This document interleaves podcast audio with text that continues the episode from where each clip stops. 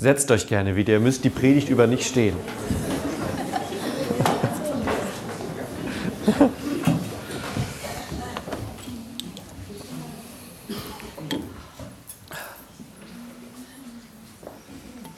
Mein Ziel für heute ist, dass uns ein Licht aufgeht. Und vielleicht klappt das. Hoffentlich klappt das. Denn Licht ist ja immer so ein Thema für die Adventszeit. Wir haben heute unsere erste Kerze angezündet. Licht sorgt für Behaglichkeit. Man muss nur draußen ein bisschen sich umschauen. Es ist ja kein Zufall, dass gerade zum Weihnachtsdorf alles mit Lichtern geschmückt ist. Die Häuser, die Laternen, die Sterne, die da hängen, die Tannenbäume, die da stehen. Es ist Wärme und Behaglichkeit. Und man merkt es auch, dass irgendwie gleich wenn man es anmacht, so ein bisschen, also zumindest bei mir hier vorne, ich weiß nicht, wie weit das Licht kommt, aber bei mir hier vorne wird es irgendwie behaglicher. Finde ich ganz schön. Und wir wollen heute den Weg des Lichtes, denn wenn man, kann ich, oh, wunderbar, dass ihr heute alle auch hier seid, da kann ich das nämlich, nee, da kann ich das nämlich zeigen. Die, die Schatten von euch, die bewegen sich jetzt alle gerade, ich weiß nicht, ob man das hinten sieht, aber hier sieht man das. Wenn man Licht bewegt, dann entsteht nämlich Bewegung im Raum. Dann entsteht Bewegung und wir wollen heute den Weg des Lichtes so ein bisschen verfolgen. Darum geht es heute in der Predigt, dass wir den Weg des Lichtes so ein bisschen nachverfolgen. Und da gibt es, glaube ich, wenn wir so in die Bibel schauen, da gibt es so vier große Momente, die mir eingefallen sind. Es gibt bestimmt noch ganz viele mehr, aber ich wollte es heute nicht zu lang machen. Also habe ich vier große Momente rausgesucht, wo das Licht eine ganz, ganz, ganz besondere Rolle spielt.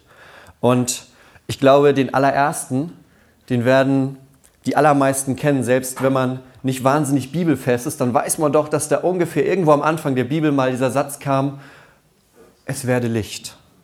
Ja, erinnert ihr euch? Ganz vorne auf den allerersten Seiten, da wird erzählt, wie Gott nach und nach die Welt schafft, das Leben zum Leben ruft und relativ am Anfang kommt dieser Satz, und Gott sprach, es werde Licht. Und das ist so ein ganz starker Moment, weil da geht ganz, ganz viel los. Bevor die ganzen anderen Sachen kommen, kommt erstmal das Licht, damit man die Sachen überhaupt sehen kann. Und wir werden sehen, dass sich dieses Licht gleich durchzieht durch diese anderen großen Momente. Das heißt, behaltet das ein bisschen im Hinterkopf. Das Licht ist wichtig, damit wir die anderen Dinge sehen können. Und das Licht steht ganz am Anfang von allem anderen. Ihr habt gerade eben zwei Lesungen gehört. Das ist bei uns ja immer so. Es gibt immer zwei Lesungen für jeden Sonntag, die uns etwas über Gott und über uns Menschen und über unser Menschsein und über unser Leben sagen wollen. Weil wir nämlich glauben und darauf vertrauen, dass das, was da steht, nicht nur nette Geschichten sind, sondern dass es tatsächlich was ist, was in unserem Leben einen Unterschied macht. Nämlich der, der Glaube an Gott und das Vertrauen auf Jesus, wie wir das ja auch in den Liedern eben ganz, ganz stark schon gehört haben. Und in der zweiten Lesung, die ihr gehört habt, da wird erzählt, wie Jesus nach Jerusalem kommt. Und das ist eigentlich so ein bisschen schräg, dass diese Lesung heute dran ist. Aber ich habe die nicht selber ausgesucht, die ist vorgeschlagen tatsächlich für den heutigen Tag, die Lesung. Denn eigentlich gehört die zur Ostergeschichte. Denn dieser Moment, den wir da gehört haben, dass Jesus seine Jünger vorausschickt, damit die den, die Herberge vorbereiten und dafür sorgen, dass was zu essen da ist und einen Fohlen und einen Esel suchen für ihn, damit er in die Stadt reinreiten kann, das passiert eigentlich eine Woche vor Ostersonntag. Das ist eigentlich das, was am Palmsonntag passiert. Aber aus irgendeinem Grund haben Leute sich gedacht, was würde denn passieren, wenn wir den Text am ersten Advent lesen? Und ich finde die Idee ziemlich schlau eigentlich. Denn was passiert denn da? Jesus kommt nach Jerusalem und das zeigt uns mehrere Dinge. Zuerst einmal zeigt uns das was, was für mich jedes Jahr an Weihnachten immer ganz, ganz wahnsinnig krasser Moment ist, nämlich diese Verbindung von Krippe, ja, Heiligabend, Krippe, kleines Ding aus Holz, und Ostern, Kreuz, großes Ding aus Holz. Da wird ein Bogen gespannt.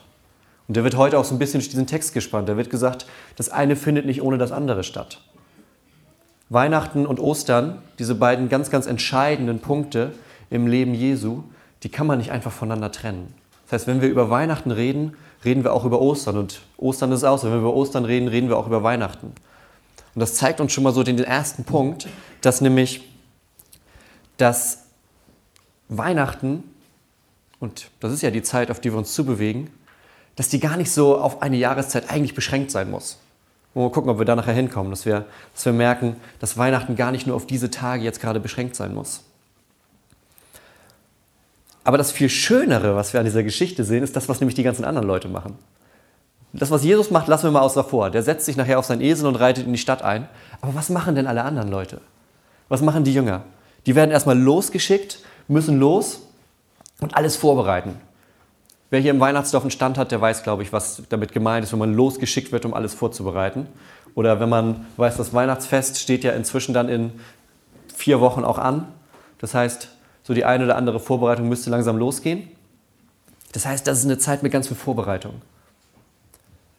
Und was machen die ganzen anderen Leute? Ja, Jesus, stelle ich das vor, Jesus kommt durch das Tor hindurch geritten. Man kann das Tor in Jerusalem, das kann man sehen noch. Er kommt durch das Tor hindurch geritten. Und die Leute, die kommen alle zusammen, stellen sich hin und haben so Palmwedel, deshalb ja auch Palmsonntag eigentlich, und haben so Palmwedel und begrüßen ihn und rufen, Hosianna, gelobt sei der, der kommt im Namen des Herrn.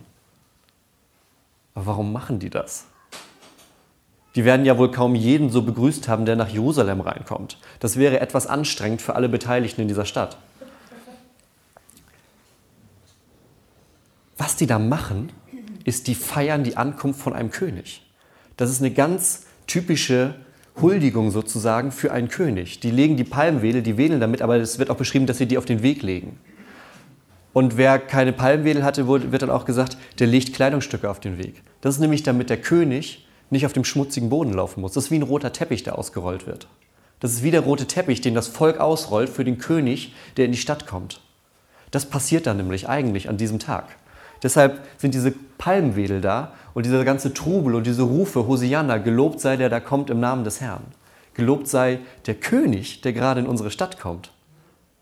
Und deshalb sind die ganzen Leute auf den Straßen, stehen da an den Wänden entlang und gucken, wie der da reingeritten kommt. Weil die nämlich nicht einfach nur denken, ah, guck mal, da kommt jemand auf dem Esel, sondern die wissen, da kommt jemand ganz Besonderes. Da kommt nicht irgendwer gerade in unsere Stadt reingeritten, sondern da kommt der wichtigste Mensch, der jemals in diese Stadt hineingekommen ist. Da kommt die wichtigste Person, die diese Stadt jemals betreten hat. Und dieser Moment, wenn Jesus nach Jerusalem kommt, das ist ein, wenn wir uns Ostern angucken, ein super wahnsinnig wichtiger Moment. Das ist einer der wichtigsten Momente auf diese Geschichte hin. Und genau so können wir das heute für den ersten Advent sehen. Denn heute fängt auch was Neues an. Heute beginnt unsere, mit unserer Adventszeit das neue Kirchenjahr und so weiter. Das ist gar nicht so wichtig für heute. Aber was heute anfängt, ist die Zeit, in der wir uns auf Weihnachten vorbereiten. Heute beginnt die Zeit, die vier Wochen bis zum Heiligen Abend, wo wir sagen, das sind vier Sonntage, das sind vier Wochen Zeit, wo wir uns vorbereiten, dass der König kommt. Wo wir uns vorbereiten, dass der König nicht nach Jerusalem kommt, sondern zu uns nach Hause. Dass der König in dieser Zeit bei uns ist. Und der König ist Jesus, wer es noch nicht erraten hat. Der König ist Jesus dass dieser König zu uns nach Hause kommt. Und ich glaube, um das zu sehen und um da auch dann ne, in vier Wochen vielleicht auch quasi zu stehen und zu sagen, gelobt sei der, der kommt im Namen des Herrn, da tut es ganz gut, wenn man sich darauf vorbereitet. Denn das haben wir gesehen, das haben die auch an dem Sonntag gemacht. In dem Text haben wir es vorhin gehört bei Matthäus. Die bereiten sich darauf vor und die stehen nicht zufällig da und sagen, huch, ach ja, da ist ja der König, sondern die sind vorbereitet, wenn der König kommt. So gehört sich das nämlich, wenn ein König kommt. Und deshalb haben wir die Adventszeit, weil auch wir sagen, wir bereiten uns vor, wenn wir diesen wichtigen Tag am Ende des Jahres feiern, wo wir sagen, Gott ist Mensch geworden. Nicht einfach so oder zum Spaß, sondern Gott ist Mensch geworden für uns. Gott ist Mensch geworden, damit wir mit allem, was uns im Leben rumtreibt, und da möchte ich gerne den zweiten Text mit reinnehmen, den wir vorhin gehört haben. Ihr habt eine Stelle gehört aus dem Römerbrief. Da schreibt Paulus an die Gemeinde in Rom und sagt denen ganz viele Dinge. Und ich möchte einen Satz davon rausgreifen. Das ist nämlich aus Kapitel 13 vorhin Vers 12 gewesen. Da sagt Paulus, die Nacht ist weit vorgerückt und der Tag ist nahe. Lass uns die Werke der Finsternis ablegen und die Waffen des Lichts aber anziehen. Da haben wir wieder dieses Lichtbild, ne? dieses Lichtmotiv. Das hatten wir ganz am Anfang. Gott sagt, es werde Licht, damit wir die Dinge sehen, damit geht es erst los. Dann ist es so, wenn der König nach Jerusalem reinkommt, der wird auch ganz oft mit einem großen Licht verglichen. Da kann man sich das auch vorstellen, da kommt das Licht wie in die Dunkelheit hinein. Und dann sagt Paulus in der anderen Lesung für heute, lass uns die Finsternis ablegen und das Licht anziehen. Und was ist das für ein starkes Bild, das Licht anzuziehen? Und so ein bisschen, das merke ich jetzt, also ich wusste ja nicht, was ihr heute anhabt, dass ihr heute die sportliche Variante vom Chor anhabt, aber man kann es auch ein bisschen sehen, ne? wie bei euch so umgelegt, wie so ein Gürtel des Lichts so um die Schultern, eure, eure Stola über das Schwarze rüber. So ein ganz starkes Bild, das wir ja auch immer sehen. Genau, das Adventslicht haben wir auch so ein bisschen hier. Und das ist ja so ein wahnsinnig starkes Bild, Licht und Dunkelheit. Deshalb habe ich auch meine kleine Kerze hier vorne mitgebracht. Und gerade jetzt in der Zeit wird uns das, glaube ich, besonders deutlich. Und ich glaube, das hilft uns, und deshalb ist der Text heute dran, das hilft uns zu verstehen, was da eigentlich passiert. Wir bereiten uns auf den Tag vor, wo das Licht in unsere Dunkelheit kommt. Jetzt mögt ihr sagen, naja, aber so richtig dunkel ist es bei mir eigentlich nicht.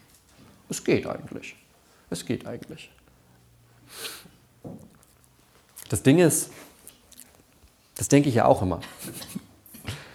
Und wenn man dann sich klar macht, worauf wir uns hinbewegen, nämlich auf den Moment, dass Gott sagt, ich komme mal weiter nach vorne hier, auf den Moment, wo Gott sagt, ich möchte nicht nur von außen zuschauen bei euch, ich möchte nicht nur irgendwie, so wie wir uns das ja manchmal vorstellen, der Gott sitzt auf seiner Wolke und guckt hinab.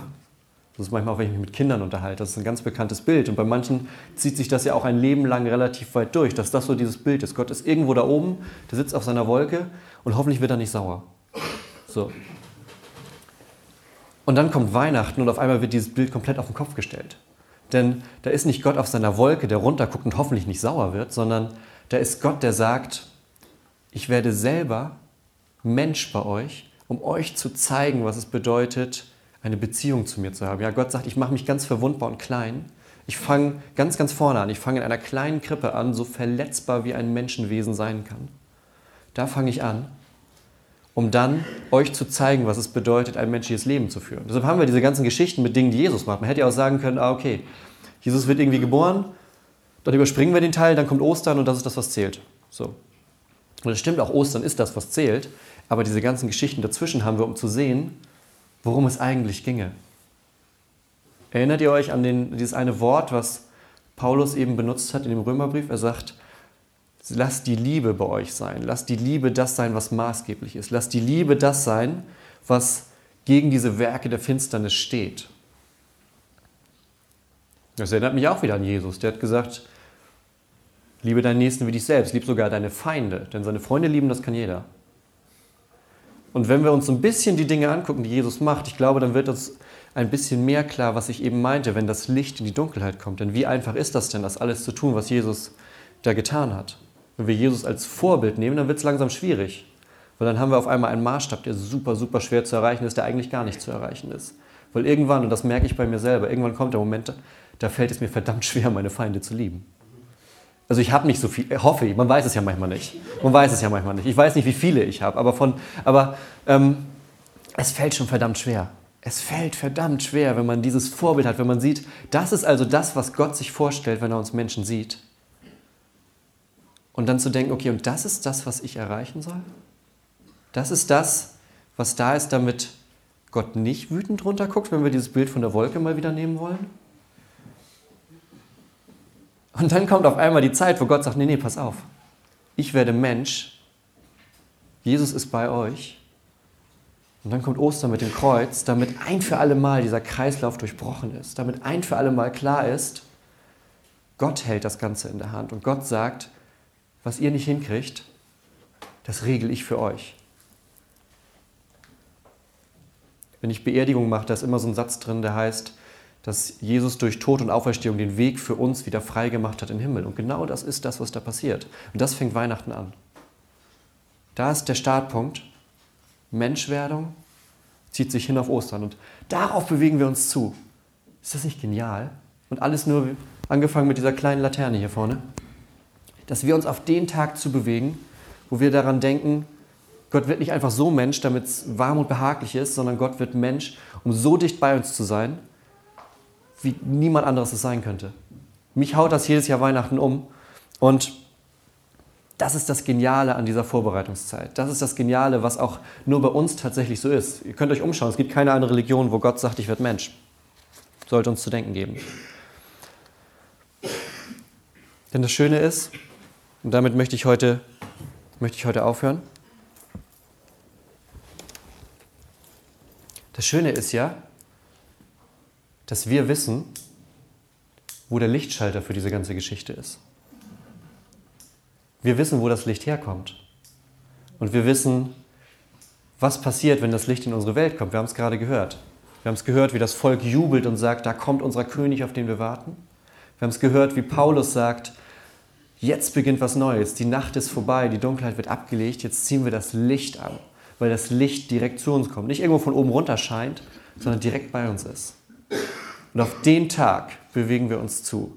Und ich wünsche mir, dass wir diese Adventszeit deshalb nutzen, um uns genau darauf vorzubereiten, um zu sagen, in vier Wochen bin ich dafür bereit, dass das Licht zu uns kommt. In vier Wochen bin ich dazu bereit, dass der König in sein Land einzieht, in mein Herz, diesen Ort. Und da möchte ich gerne am Abschluss jetzt von der Predigt ein kleines Gebet für uns sprechen, das uns darauf vorbereitet.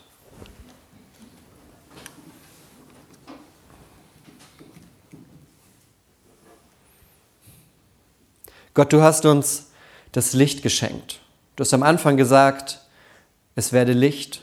Dann hast du dein Licht auf die Erde gesandt nach Jerusalem, erst in die Krippe, dann ans Kreuz, dann aus dem Grab wieder heraus auferstanden.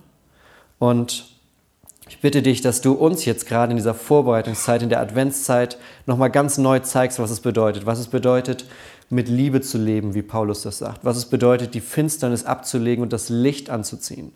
Damit auch wir in vier Wochen rufen können, Gelobt sei, der da kommt im Namen des Herrn. Damit wir in vier Wochen sagen können, Gott ist wahrhaftig Mensch geworden. Nicht nur einfach so, damit es behaglich und schön ist, sondern damit die Welt sich verändert. Gott ist Mensch geworden, damit wir aus unserer Dunkelheit zu ihm ins Licht kommen können. Das bitten wir dich durch Jesus, dass du das durch deinen Heiligen Geist immer wieder neu in dieser Zeit in unsere Herzen gibst. Im Namen Jesu. Amen.